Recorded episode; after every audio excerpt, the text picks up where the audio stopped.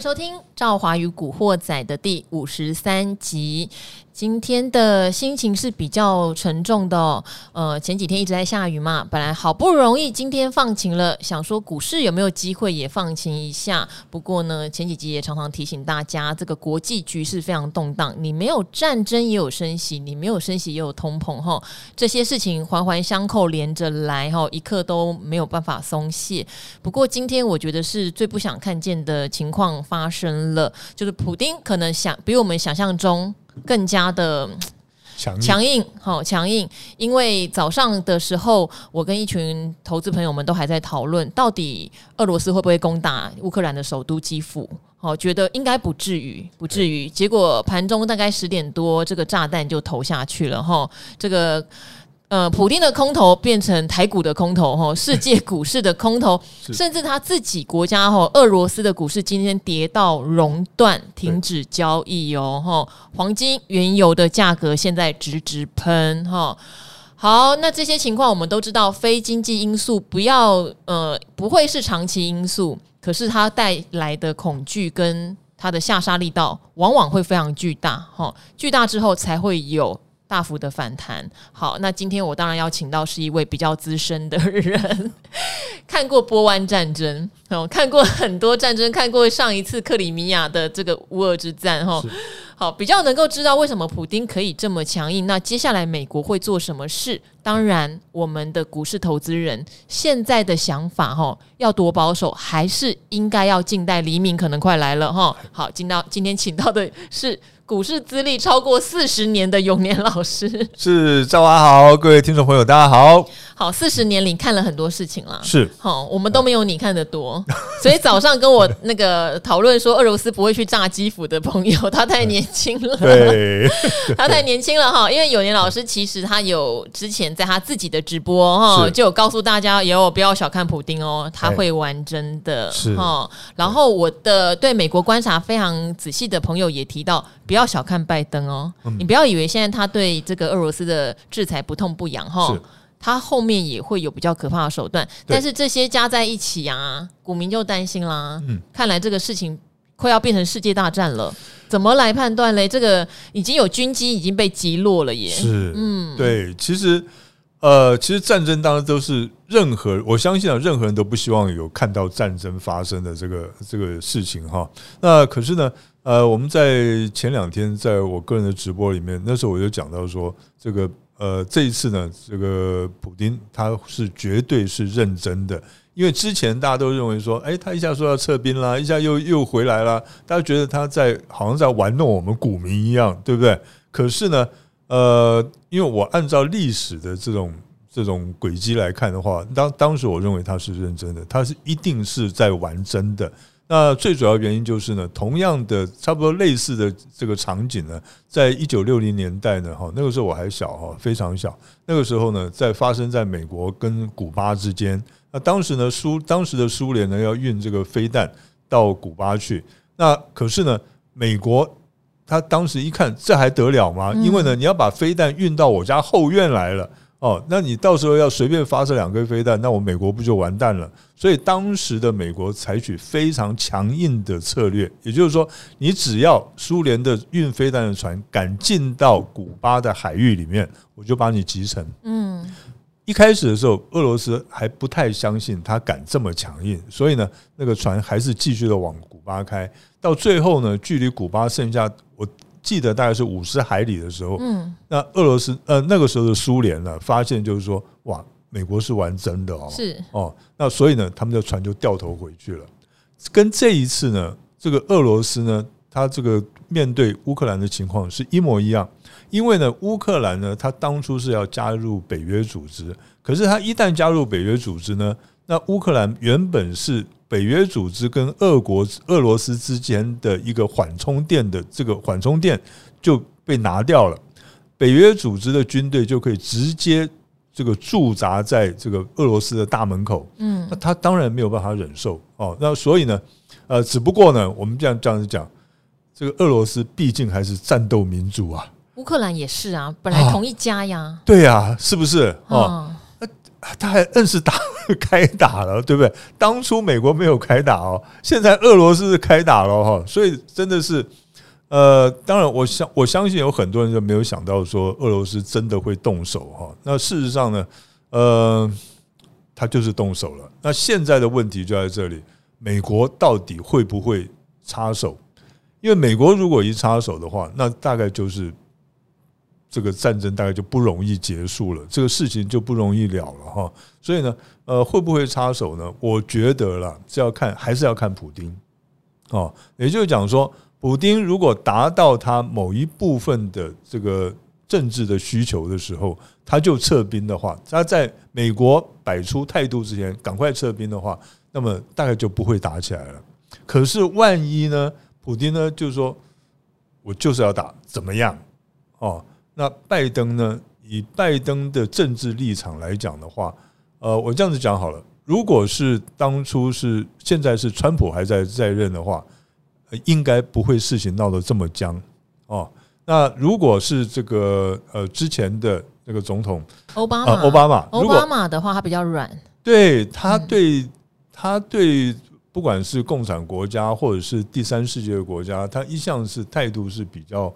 温和的，嗯，哦，比较软一些的，那所以呢，如果是他在位上的话，应该也不会打。可是，我觉得拜登是有可能会采取更强硬的立场的，哦，那是不是真的会打起来？那我们当然不希望了，因为真的打起来，那事情就很大条了，哈，就不简单了。呃，所以我们希望呢，这个普丁呢，他能意识到了就好，赶快撤退。好，因为这已经是一个亚美欧哈，就是所谓的世界大战的规模哟。对，那因为我们都知道说，之前有真正的军事战争，比较像地缘政治啦。哈。对对。那中美贸易战二零一八年的时候，大家就意识到，事实上这个世界因为资金腐烂的关系，经济的制裁，对，可能已经变成一个新形态，所以就说可能不会有第三次世界大战了，之后都会用所谓的这种贸易制裁。大家来比拼你的经济实力哈，来取代实际的战争。嗯，可是这一次的俄罗斯，我觉得让大家有点惊讶的是，看起来美国并没有放弃，也许会有军事制裁的可能性哈，可能性。那这个也是大家会比较恐慌的关系哦。之前提出按冻结一些什么普丁啦，或是一些俄国高官啊，在美国的户头，在加拿大的户头没有用的嘛，就大家觉得你好软哦哈。对，然后呢？就是天然气啊，不用不用了，你跟德国说，你不用输送，你不用怕那个俄罗斯跟你断气哦，你跟我美国买就好了。这些其实都太软了，对，都太软了，所以大家现在当然还是会担心美国有没有可能会有军事方面的制裁哈。好，总之这个对全世界的股市都不好啦。自己美国的那个美子期现在也是在大跌中，是啊，哦，全世界都在拉肚子了啦。对，没错。所以没关系，我们先回头来看我们台股，因为台股本来是说真的世界强，昨天都还在讲哦，美股跌，我们昨天还涨了，盘中涨了一百多点，哈，收盘涨了八十几点，以为这个俄乌即使打哈也会有点钝化，但看来今天因为手段太强烈了，并没有钝化，反而是。台股去跟其他全球股市靠拢了，我们今天跌到了半年线，对，所以永年老师，这样我们是不是要转空头来看待呢？因为我们跌破季线，甚至触到了半年线，也把一七六三三上一次的低点正式跌破。是的，我们需要转空头来看待吗？呃，我这样子讲好了哈，因为呢，这种非非经济性的因素所造成的股市的下跌哈，通常呢时间都不会拖得太长。在正常的情况下，拖时间不会拖得太长。简单的讲呢，就是说，呃，股市的下跌呢，应该也不会拖得太长的时间。而且呢，这种非经济性的因素造成的股市下跌，当它这事件结束之后，它的股市的反弹呢，反而会非常非常的强势，因为它要回归到原来的基本面的轨迹上面去哈。所以呢，呃，我我会建议这样子哈，因为暂时呢哈，手中的持股率不要太高，嗯，那。可是呢，现在要不要去追空呢？我觉得暂时也不要，嗯，哦，暂时不要，因为呢，就像过去这这两个礼拜一样，它的这个局势的发展呢，这个一系三变，一日三变，对不对？哈，所以你不知道，说不定呢，这个普京打一打，他今天这个轰炸了一下，然后他甘愿了，他明天就撤军了，也有这个可能性。所以呢，我的建议是这样子。你的持股率呢？如果是在三成以下的话，维持在三成以下的话是最理想。那暂时先不要急着去追空。可是呢，万一你手上的持股率是接近满档的话，那你可能要布局一些避险空单。嗯，请记住啊，这个避险空单不是说要为了要赚钱而去放空的，是做一个避险的动作而已。好，希望有听赵华与古惑仔的朋友哈，相信你们不太可能满仓啦，不太可能满档，因为赵华自己都很提醒大家，现在是多空双八局哦。是，好，就像今天跌了，盘中跌四百九十四点的时候，如果这时候你反而是把持股通通卖光的，对，可能明天说实话不知道。我不知道你会后悔还是会开心，真的我自己无法判断。当我无法判断的时候，我会做一件事情，就是休息。好，但是我会每天更加的关注这些局势的变化。哈。因为呃，我们也会有一些参考指标嘛。等一下也会请永年老师来说这个参考指标。因为当你这时候闭上眼睛都不看都不管你的股票，也不是对的哦，也不是对的哈。我们一定要从这一次学到经验值。因为战争不是常常有，这样讲虽然很奇怪，可是这一次其实是一个宝贵的经验值哈。不管零八年的金融海啸、一一年的欧债风暴、一八年的呃中美贸易战，是它其实都是一个改变世界的。好，一些伦理逻辑的一些大事件哈，那这次的乌俄冲突也许也是哦，是，尤其是全球股市是从高档回落的情况下，我们要一定要学到这一次的经验哈。没错。好，那当然我先问永良老师一个问题哈，例如我今天手上有一些股票哈，是难得在这一波里面，例如它可能是高值利率，或是本来波动性就非常小的，好，难得有赚钱，我该不该今天哈？有赚钱吗？干脆就先砍掉，免得后面跌更多呢。一定很多人今天觉得他先卖的反而是强的股票。对一般人来讲啊，一般人做股票的时候都有个习惯了，卖股票的时候都是会先卖我有赚钱或者是强的股票。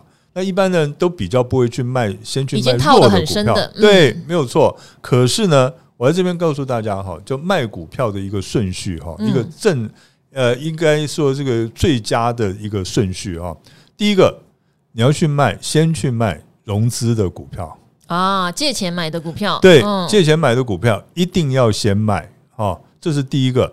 第二个呢，你要卖弱势的股票，嗯，哦，就这个弱势的股票。第三个才是呢，要卖强势的股票，嗯，哦，这个顺序一定要弄清楚哈，不然的话，呃，你通常呢卖掉了会先卖强势股，那你手上留的都是弱势股，又是融资买的话。到时候呢，你很容易就被被融资追缴啊，断头啊，那个是非常痛苦的事情哈。那有很有可能就血本无归了。所以呢，最好是按照我刚才讲的这三个顺序哈，去这个逐渐的减码你的这个。那如果说你手上的股票是强势股，又是现股买的话，它在股市大跌的时候，它都能够这么强了，那你就继续抱着嘛。说不定等到反弹的时候，它它的反弹的力道会更强。哦，那所以呢，这种股票呢，你可以稍微设，应该是这样讲，你继续抱着，可是呢，你要设一个停损点，万一碰到这个停损点的时候，那你还是要做减码的动作。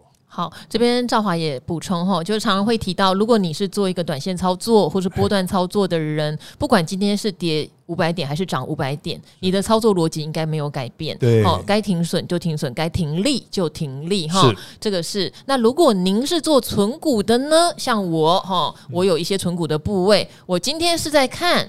呃，有没有跌下来啊？哦，因为通常如果你存股的标的通常很稳定嘛，跌个三趴五趴，反而是哎、欸、难得我可以补货了哈，心情完全不同哦。是，结果我今天存股标的都没有什么跌，所以我根本就没有进场的机会哦。今天中华电信也没有跌嘛，就是那种存股标的在这种很恐慌的时候，你很安心，但说实话补货的机会真的不多哈。因为呃，我这边顺带讲一下，像今天就有一个人是在理财达人秀的 YouTube 留言啦，那他就先问说，哎、欸，呃，上次。你们不是讲台积电很有机会再创新高吗？怎么没有？好，那当然，第一哈，您手上的持股，当时会有当时的环境跟状况哈。当时可能真的全世界一片和乐融融，也没有战争哈，升息也还比较远，都比较容易乐观的在做判断哈。所以每天会 update 嘛。哦，今天的状况变得比较不好了啊，这个俄乌比想象中更糟糕哈。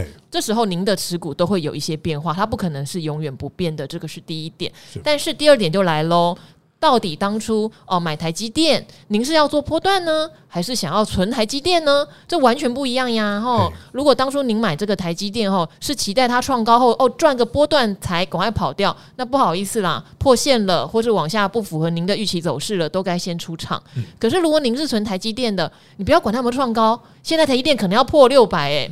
有五字头要来了，赶快再补点货嘛，对不对？哈，不一样，完全不一样的想法，所以要停损还是要加码？这个哈，自己当初的理由很重要。嗯、那当然，这边也要请教永年老师了。台股每一次哈，股市都是这样啦，你不会永远涨的嘛，所以涨到新高附近都要小心。可是每一次的重挫，你也不要灰心，没错，绝对都是酝酿下一次的上涨。是，但是指标要出来，现在。要观察什么指标，我们可以比较放心的知道，好，就是升息的因素干扰，呃，战争的因素干扰，真的都差不多了。OK，那一个其实很简单的指标就是怎么样？就是呢。当这个国安基金准备进场的时候，你就知道了。国安基金可是很少进场耶。其实大家都以为说我们关谷护盘就是国安基金，no no no，哦不是哦，国安基金历年进场的次数搞不好十次而已哦，十次以内哦。其实总共大概才六次，六次哦，二十二年来六次哦。对，所以国安基金进场哦，不要以为他在浪费纳税人的钱，它可是一个非常好的指标，绝对要跟。没错。好，但是这。这个指标有点远呢，要不要有个步骤啊？OK，好，嗯、那它其实有有四个步骤了哈。那国家队，我就讲国家队护盘呢，它有四个步骤。第一个步骤呢，就是心战喊话哦，信心喊话了，不是心战喊话，不是打仗。OK，那信心喊话，那就像呢，在最近呢，我们的这个行政院长啦、总统啊，啊都有出来，就是就跟大家讲说，不要怕，我们台湾的这个呃。基本面还是非常好的啊，这种喊话就是信心喊话。那第二个阶段呢，就是关谷券商还有呢委外代操的这个投信呢开始进场。那其实这这两个呢，这两个步骤呢，最近都已经看到了啊。那第三个步骤呢，就是呢四大基金开始进场。那四大基金开始进场呢，通常他们不会敲锣打鼓，可是一定会。透过媒体呢，偷偷的告诉大家，嗯，哦，他不会敲锣打鼓说好，我们明天开始要全部进场，他不会这么讲的。可是呢，等到媒体在问的时候，就是说问到譬如说这个经济部啦，或者是这个财政部的时候，那就问到说，那我们的四大基金是不是有进场呢？他们说，哎，我们现在有目标的进场，哦，大概都会这样讲。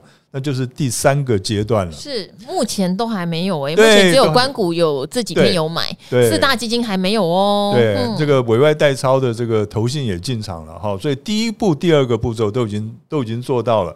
那第三个步骤还没有哦，所以这表示什么？这表示呢，我们政府是认为说，这个俄乌的这个事情呢，还并没有这么的严重啊。那万一事情更严重了以后，四大基金一定会进场。四大基金进场之后，如果还挡不住这个跌势的话呢，到时候国安基金就是最后一个手段，国安基金就会进场了。那我在这边提醒大家，在过去六次国安基金进场里面呢，除了第一次因为呢，呃，刚刚出生嘛，这个还不太懂事啊，所以第一次是赔钱的之外，其他的五次全部都是赚钱的。所以从这一点，你就可以知道。等到呢，有一天国安基金说哦，我们要开会了哦，来决定是不是要进场的时候，通常他们要开会决定是不是要进场的时候，那都表示他们是要进场的，嗯，答案都是肯定的。所以呢，你可以在他们说我要开会的时候，你就可以先进去买一点哦。那个时候买，通常呢，呃，应该说过去的六次里面五次都是赚钱的。哦，我印象最深的就是二零二零年三月，就是 COVID nineteen 那一次哈。对，因为那时候我已经在做理财达人秀了。是，好，那国安基金真的很少进场，所以上上一次我已经有点忘记了。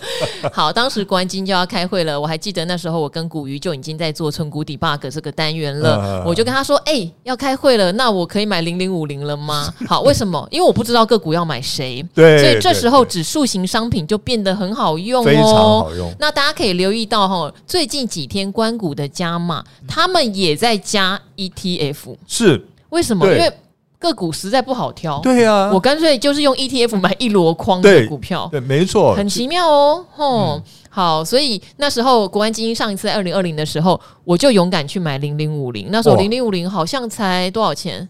八十块吧，七八十吧，对对，非常便宜，很便宜。然后、嗯、呃，当然你不会觉得很便宜，因为那时候是 跌到八千点嘛。对，那所以你知道那时候的股民第一个反应。所以如果您有听赵华与古惑仔，你下次真的不要这样的反应哦，这样子是很外行的。那时候股民说八千多点干嘛护盘，浪费大家的钱，八千多点 哎、欸，又不是三千点，巴拉巴拉巴拉。好，千万哈，如果您有听我的节目哈。国安基金真的进场时机都会是相对低点，是。就算哪一天它在一万八千点护盘，是国安基金，说实话，您真的要信。没错，对，这其实哈，因为像我们是等于是看着国安基金长大的哈，他觉得这个。这个小孩真的是不错哦，所以呢，我们可以跟着跟着国安基金去做哈，那大概不会都不会太吃亏了。是好，所以大家真的是可以观察这个指标。那当然，关股买什么，我一直都觉得也还是一个指标啦。哈。那刚刚也分享了，在这个时间点，我自己看的会是要不要去找一下我存股的标的有没有便宜价。好，那之前也跟大家分享啊，例如我有看到美国科技股跌很深，所以我有去扣一档基金，好，摩根美国科技哦，我是不分。分配股息的，因为我不是很喜欢领股息。嗯，好，那现在它的净值呢？我记得我第一笔扣的还蛮漂亮的，是七十七块钱的净值，后来有弹上来八十一块，也有在扣第二笔。今天去看哈，大概又变成七十七块。哦，然后我就想说，晚上看来现在美国的期货还在大跌嘛，哈，如果有。跌到比七十七块更便宜的话，诶、欸，我会再小买一点哦。好，我觉得这样子你的心情真的会有点像是在捡便宜的感觉，啊、而且你不是弹尽援绝，对，好，不是弹尽援绝。然后基金嘛，就是有操盘人帮你是买一箩筐的股票，ETF 也是，是所以你的心情不会有单一个股影响的这么大啦。是，好，这个提供给大家做参考。当然，如果大家哈没有经历过像这样因为战争的大跌哈，那很很适合现在张大眼睛一起来看。对，好，那我们今天也是有回答问题哦。嗯、可是今天赵华花了比较多的时间，希望大家在股海内的观念是比较正确的，而不是今天一惊慌，不该卖的先卖了，对，然后不该买的你买了一缸子，这样也很可怕哈。好。那我们回答一些问题，因为有两位呃听众朋友同时问了联咏，那我也很知道他们的痛苦，因为在这两位之前也有很多人问联咏，嗯，就是 EPS 这么高，哦，去年我记得联咏赚了是不是有七十块钱啊？EPS 哦，不少，对，真的，然后赚的跟联发科一样多，对，那为什么联发科可以一千一？我联咏，我大联咏 就一直五百块以下，然后瑞鼎。哦，我赚的没有比瑞鼎少，为什么瑞鼎可以一路冲到七百块？就是啊，我大联勇，因为联勇是龙头啊。对，哎，联勇其实比其他的驱动 IC，你听到那些什么天域啊、敦泰，哇，那个规模差超级多。对，那个完全不是一个一个等级的。对，所以当他们的就是之前有时候股价涨到跟联勇差不多的时候，你会觉得很惊讶。哦，联咏赚的没有比人家少，又是大龙头，对，怎么可以这么委屈？怎么可以这么委屈？对，好，所以我懂，我懂为什么你们会一直问联咏，因为觉得不可思议。对，哦，怎么他那么委屈？好，这边是每天期待更新的好节目哦。股市浮沉浮的木头，他说让小小的散户投资人有一盏明灯，想问问联咏三零三四的后市如何？我买的价位哈，他也是分批买啦，四九三。五三零五百九都有，外资给的评价忽高忽低，但是基本面营收都不错呀，股价却回不到前坡的高点，该不该继续抱着呢？哈，好，然后另外一位，他之前应该有问过我问题，因为他是 IVIS 的 iPhone 四 S，哎，现在为什么还有人用 iPhone 四 S？真的蛮蛮勤俭持家，好厉害厉害。他说喜欢赵华的美丽与智慧哦，谢谢赵华和老师的分享。想询问联勇的股价一直下跌，但自己觉得联勇是一家获利成长的公司，殖利率也很高哈。目前是一个适合检视的价位吗？好，OK。那以联勇来讲的话，这样我们这样子讲了哈，就刚刚赵华有提到一个一个重点，就是呢，它是叫做大联勇，它是龙头。哦，那其他的呢，都是呢比较小的，跟它相比起来都是细汉的，对，都是小的。嗯，那因为它是最大的，所以呢，它现在有个问题，就是说，当这个产业呢开始比较没有这么好的时候，它会率先反应。哦，它会率先反应，所以它对这个承受力呢也会比较弱势一点。所以呢，在这个面板，尤其是在面板的，在去年呢下半年的时候一直在跌价的时候，它受到的压力是比较大的，所以它的股价呢也比较难以发挥。也简单的讲，就是说，大家看这些法人呢，看它的未来呢是比较不是那么清楚的，那所以呢，它的股价是比较弱一些哈。那至于说呢，他现在呢，要怎么去处理这档股票哈？我们如果呢，单纯从周线来看的话，你会看得比较清楚一些。从周线来看的话呢，上个礼拜呢，它跌破了年线。那跌破年线之后呢，这个礼拜本来呢，出现了一个反弹哦，出现反弹，可是呢，今天又被杀下来。所以呢，在技术面上来讲的话，它现在是处于一个比较弱势的位置哈。那投资朋友在操作上呢，可能要稍微的谨慎一点，尤其是呢。如果以周线稍微拉长期来看的话，它目前的位置有一点像是在一个右肩。那这个右肩呢，是其实讲好的话，它是一个头肩底的右肩。那么，呃，理论上来讲，应该会往上涨，有往上涨的空间。可是呢，你换一个角度看的话，它现在呢，反而是跌破了它这个一个头这个右肩的这个区间。那所以呢，反而有可能会形成一个。呃，比较大型的一个 M 头的味道，所以在这种情况之下呢，我们接下来就要看它如果把这个左肩的位置哈，那也就差不多呢，四百五十块、四百四十块这个位置，如果跌破的话，那你在操作上可能就要是不是要暂时先退出一下，可能会比较好一点。可是反过来讲，万一它站上了年线的话，它收复了年线的话，那这只股票呢？暂时还是可以续报一下，再继续观望一下它未来的发展。好，其实联咏如果。呃，比上不足，比下有余，为什么呢？如果你买的是敦泰哈天域，事实上他们从高点下来是腰斩啦，都除以二了哦。但联咏当然不至于到除以二，它只是让人家觉得有点委屈。是，只是赵华也要提醒哦，就是他们哈都比较有单一的产品线，就是驱动 IC 哈。那驱动 IC 又比较 focus 对，就是跟面板的景气息息相关。所以像这样子的公司，赵华本身是呃比较倾向它是做波段，等于说我波段如果做失败。我会守停损出场，对。对，然后那如果我今天要存股，我比较不会选择它当我的存股标的，是。哦，真的就是呃，面板去年很好嘛，那所有的驱动 IC 的获利啊，都比往年哦，有的可能多十倍，对，好，那联勇也不例外，联勇至少是多一倍。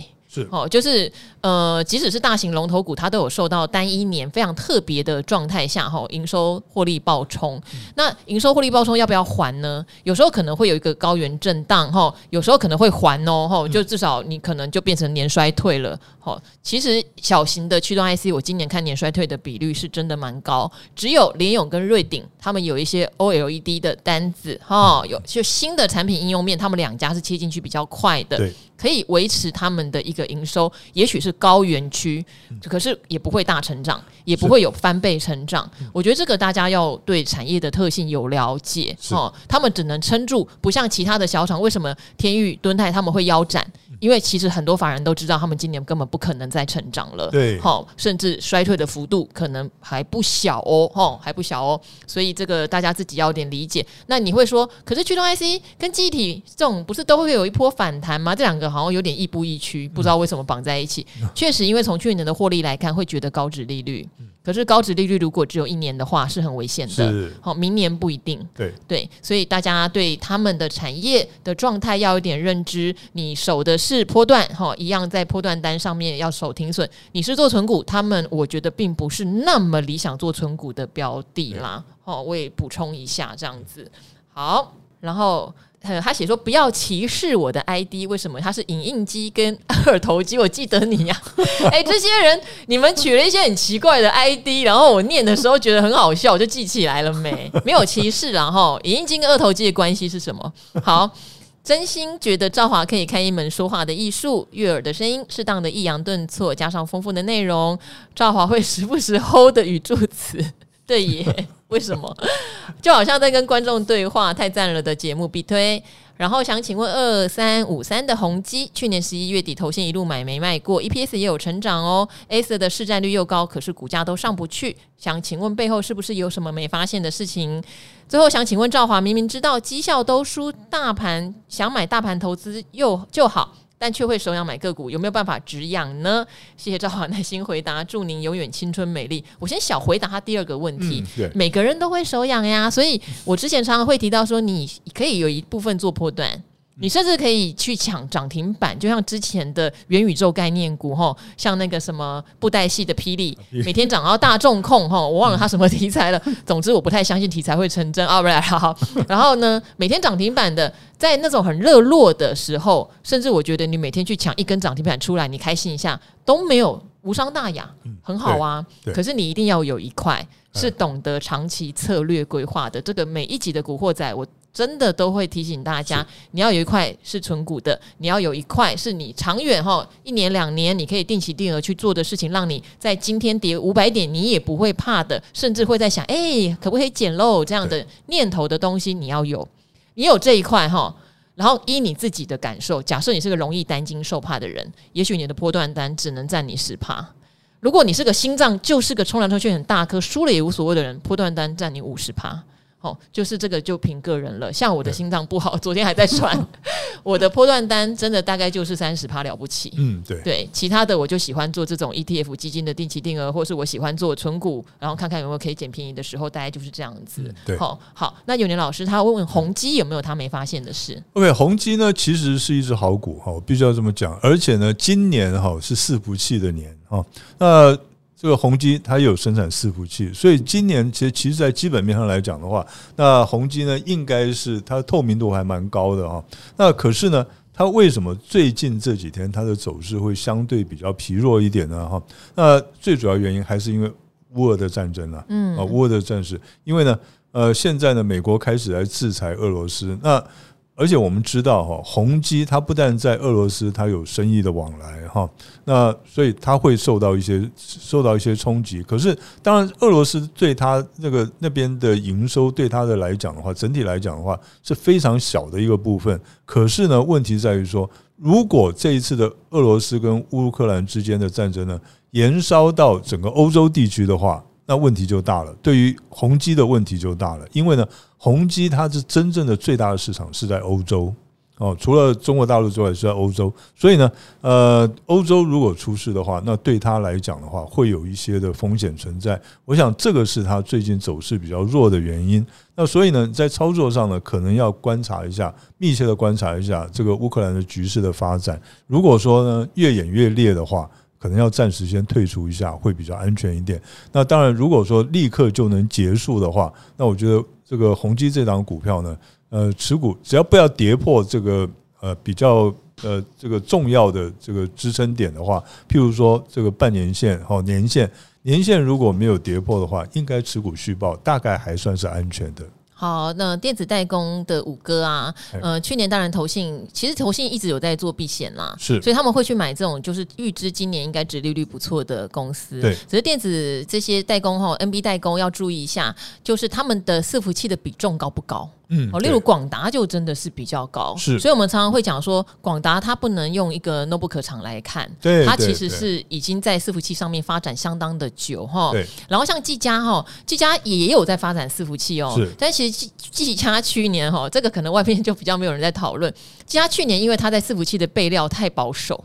导致他伺服器的钱哈，在二零二一年没有赚到太多哈，没有赚到太多，大家反而会去 focus，哎呀，比特币啊，挖矿啊，技嘉的显卡卖的好不好？好，那今年的话，技嘉其实也会去拼伺服器这一块，所以可以做点研究哈，就是各家到底今年伺服器的营收规划哈，可以查查新闻哈，有没有比较积极的作为？要不然的话，光看 notebook 代工这一块，今年是比较不看好的，好，比较不看好的，因为去年已经有非非常多的远距上班的需求都已经消化掉了哈，甚至很多公司帮员工买的那个笔电，那种大型的公司标案、政府标案都已经差不多消化完了。今年 notebook 的需求要比去年在成长的几率是比较低一滴滴的。可是他们如果有发展云端伺服器，它会是另外一个今年热门的题材、热门的产业哈，也是会保持成长。所以大家可能对这个要有一点的了解啦。那至于说俄罗斯的受害股，有人今天是跟赵华点名宏基。华硕、技嘉啦，但是比重都不是很高，哦，所以短线上也许有冲击，长线不用把这个事情看得太严重哈。好，所以我们是不是差不多回答完了？我看一下。哦，还有一个，还有一个，我们今天最后一个问题哈。嗯、这个，因为我相信您也很痛苦，这个不是今天乌二战才跌，已经跌了很长一段时间的哈。他想要问 PA 功率放大器哈，好，我是赵华的头号 Number One 粉丝，昵称叫做我比刘以豪还帅，没图没真相，好不好？看你要怎么样让赵华可以看到你的照片哈。感谢赵华及背后的团队，每天日更，让散户投资人如我能够更了解市场的话题和投资的方向哈，还有达人们如何看待市场操作的教学，而不是报名牌要大家多少买多少卖。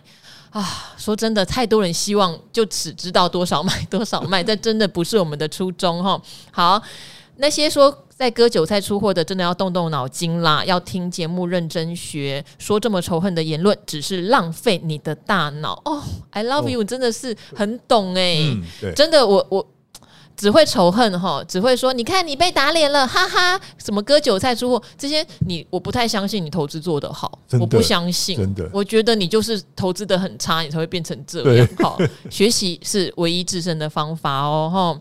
这么优质的 Podcast 真的很少很少，尤其每天都请不同达人针对各自专长来录节目讨论，真的很棒。好，接下来就是要问 PA 族群了。稳茂和宏杰科去年到现在，因为晶片的缺货，股价有一蹶不振。但是目前看好今年的 Q2 WiFi 晶片应该会获得缓解，它是有做功课的哟。嗯嗯、营收会跟着苏醒，股价有没有机会有起色呢？但是因为目前离下半年很久啦，是否适合趁现在股价落底哈，它是有点想抄底的，先买入等待，或是等。下半年再来看就好呢，因为总是怕股价会提早反应哈。下半年会不会营收出来，股价先喷了，还是看见什么做什么再说呢？谢谢。哎，这是很多人的疑问。哎，跌下来就会怕。哎，我现在不减，之后等到营收什么都翻扬了，我再买不就慢了吗？对对对。其实呢，在做股票的时候，在一般的投资人都会有这种问题哈，就是说，呃，今天跌下来了，跌了个十趴，哦，跌了一只停板。想要赶快，是不是应该赶快买了？那不买的话，那是不是明天又上去了？当如果说当一档股票呢，还它在下跌的过程之中，它现在是一个弱势股，就譬如说像是这个三一零五的稳懋啊，它现在是一档弱势股，它还在下跌。那你会想要去买的时候，那通常呢，再等一下。好，通常再等一下，这个是我们在市场里面四十八年的一个经验了哈。那它不一定是完全正确，可是呢。市场的心理大部分都是这样子。等到有一天呢，你对它已经绝望了，它再跌下来，你说我再也不要理这一档股票的时候，那大概就是可以开始逢低进场的时候了啊。这个是一个心理学上来讲的。那第二个呢，我们从技术面上来看的话，我们从月线看啊，从月线看你会发现呢，呃，文茂这档股票呢已经区间震荡了十个月了，嗯哦，那这个区间震荡，而且震荡幅度很大，所以会。会让很多的投资人呢觉得哇，这只股票真的很难做啊，到底是怎么一回事啊？那在这种情况之下呢，那我是认为说，以目前的月线图来看的话，它短线上或许还有继续回档的空间。可是至于说到底是不是回档，还要看国际的局势以及整个大盘的走势，因为它是它现在是属于一档弱势股，所以万一大盘再走弱的话，继续走弱的话。那它跌的跌还会有这个下跌的空间哈，所以第一个我们要不要进场，看大盘的走势而定，这是第一个。第二个呢，如果说你还是有一直有很强的欲望，甚至于呢，别的投资人或者是报章媒体啊，或是呢一直在介绍这张股票已经逢低可以接的时候，暂时先不要急着接，好不好哈？那等到呢大家都对它抱着绝望的态度的时候，再来进场接。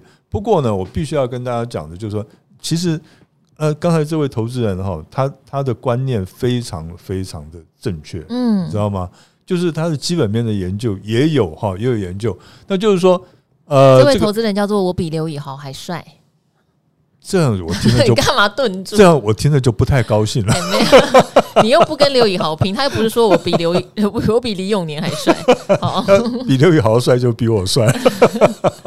好，他的观念很正确。好，我们要称赞他。OK，好，以上纯属纯属玩笑。哎，好好要称赞他。我想说你要以上纯属怎么的？纯属玩笑啦。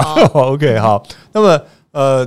就是你关键是很正确的，因为呢，今年到今年的大概下半年开始哈，因为那个晶片供应应该开开始可以减缓了，所以对于这个呃 PA 功率放大器这一个族群来讲的话，他们有机会，他们的营收啊各方面基本面有机会止跌开始反转向上了啊。那所以呢，以长期来看的话，这些股票还是可以值得观察注意的。只不过呢，我可以提醒你一下哈，就是说，呃，一档股票或者是一个类类型的股票，某一类股。他们是不是见到底部的时候，你要看它的利多是什么时候出现的？是预期它的利多，譬如说是在六月份开始呢，它的晶片供应可以开始充分了。那么你大概在三月底四月初的时候就可以准备进场了，提前一季进场。未来预期有利空的时候，你在提前一季就要把这个股票卖出去，这样子可以了解吗？哦，所以。你如果有研究知道说，哎，他们这个晶片开始六六月份开始可以供应充充足供应的话，那么你大概在三月底四月初就可以考虑进场承接了。好，呃，我自己的话是不太会真的去做抄底哈，捡尸跟抄底的感受是不一样哦。为什么？因为文茂跟宏杰科啊，他们在第一季真的会受到营收有明显哦大减的这个压力啦。是，好，那我会去检视，就是我确保它现在还是在成长的趋势上。可是，可是它可能短线上，不管是国际因素的利空、产业的利空，或者是说筹码刚好离开它，点点点点，这种你会比较敢去减。对，好。但是如果他今天已经告诉你，我第一期的状况就是会衰退的蛮明显哟。好，再加上他们是手机产业，哦，手机产业目前赵华的理解是，不管非苹或苹果，其实的预估都不是很乐观，所以他现在面临到的会是一个，搞不好今年的状态会比去年哈。搞不好更辛苦的一个状态，我自己会有一个初步这样子去想了哈。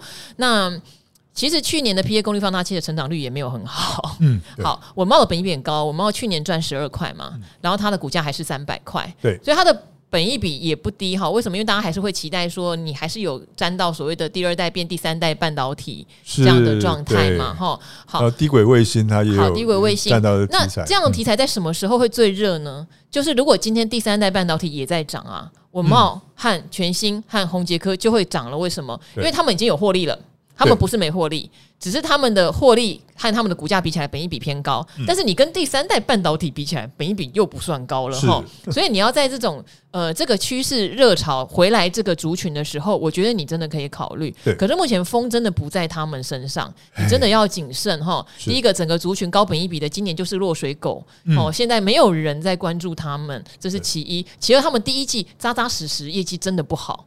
你说第二季会不会真的很好？那你可以看到风出来，例如说出来开法说了，好、嗯、月营收跳上来了，是。我觉得那时候不会到来不及，对。我们不需要去做那一个买在真的最便宜那一天的人，哦，那几乎不可能的事。对，我们可以买在你对他有信心而相对便宜的那一天，对，我觉得真的会比较好。嗯，好，这是赵华的小建议啦，然后也是一个经验，提供给大家做参考哦。好，所以呢，今天我们就继续观察哈，大家手机呃电脑开着，我们继续看一下这个俄乌战的状态哦，然后我们一起哈，其实它也是一个很重要、很重要，我们在投资市场的经验的累积哦。我们一起来看看好不好？好，我们一起来跟着打一仗，跟着打一仗是你投资户头的一仗。对，没错。好，所以我希望我们打过这一仗，大家也可以来留言。好，到底学到了什么？哦，心得是什么？我相信会有很多很丰富的获得啦。没错。好，那今天的赵华与古惑仔就跟大家说拜拜喽。好，拜拜，拜拜，拜拜。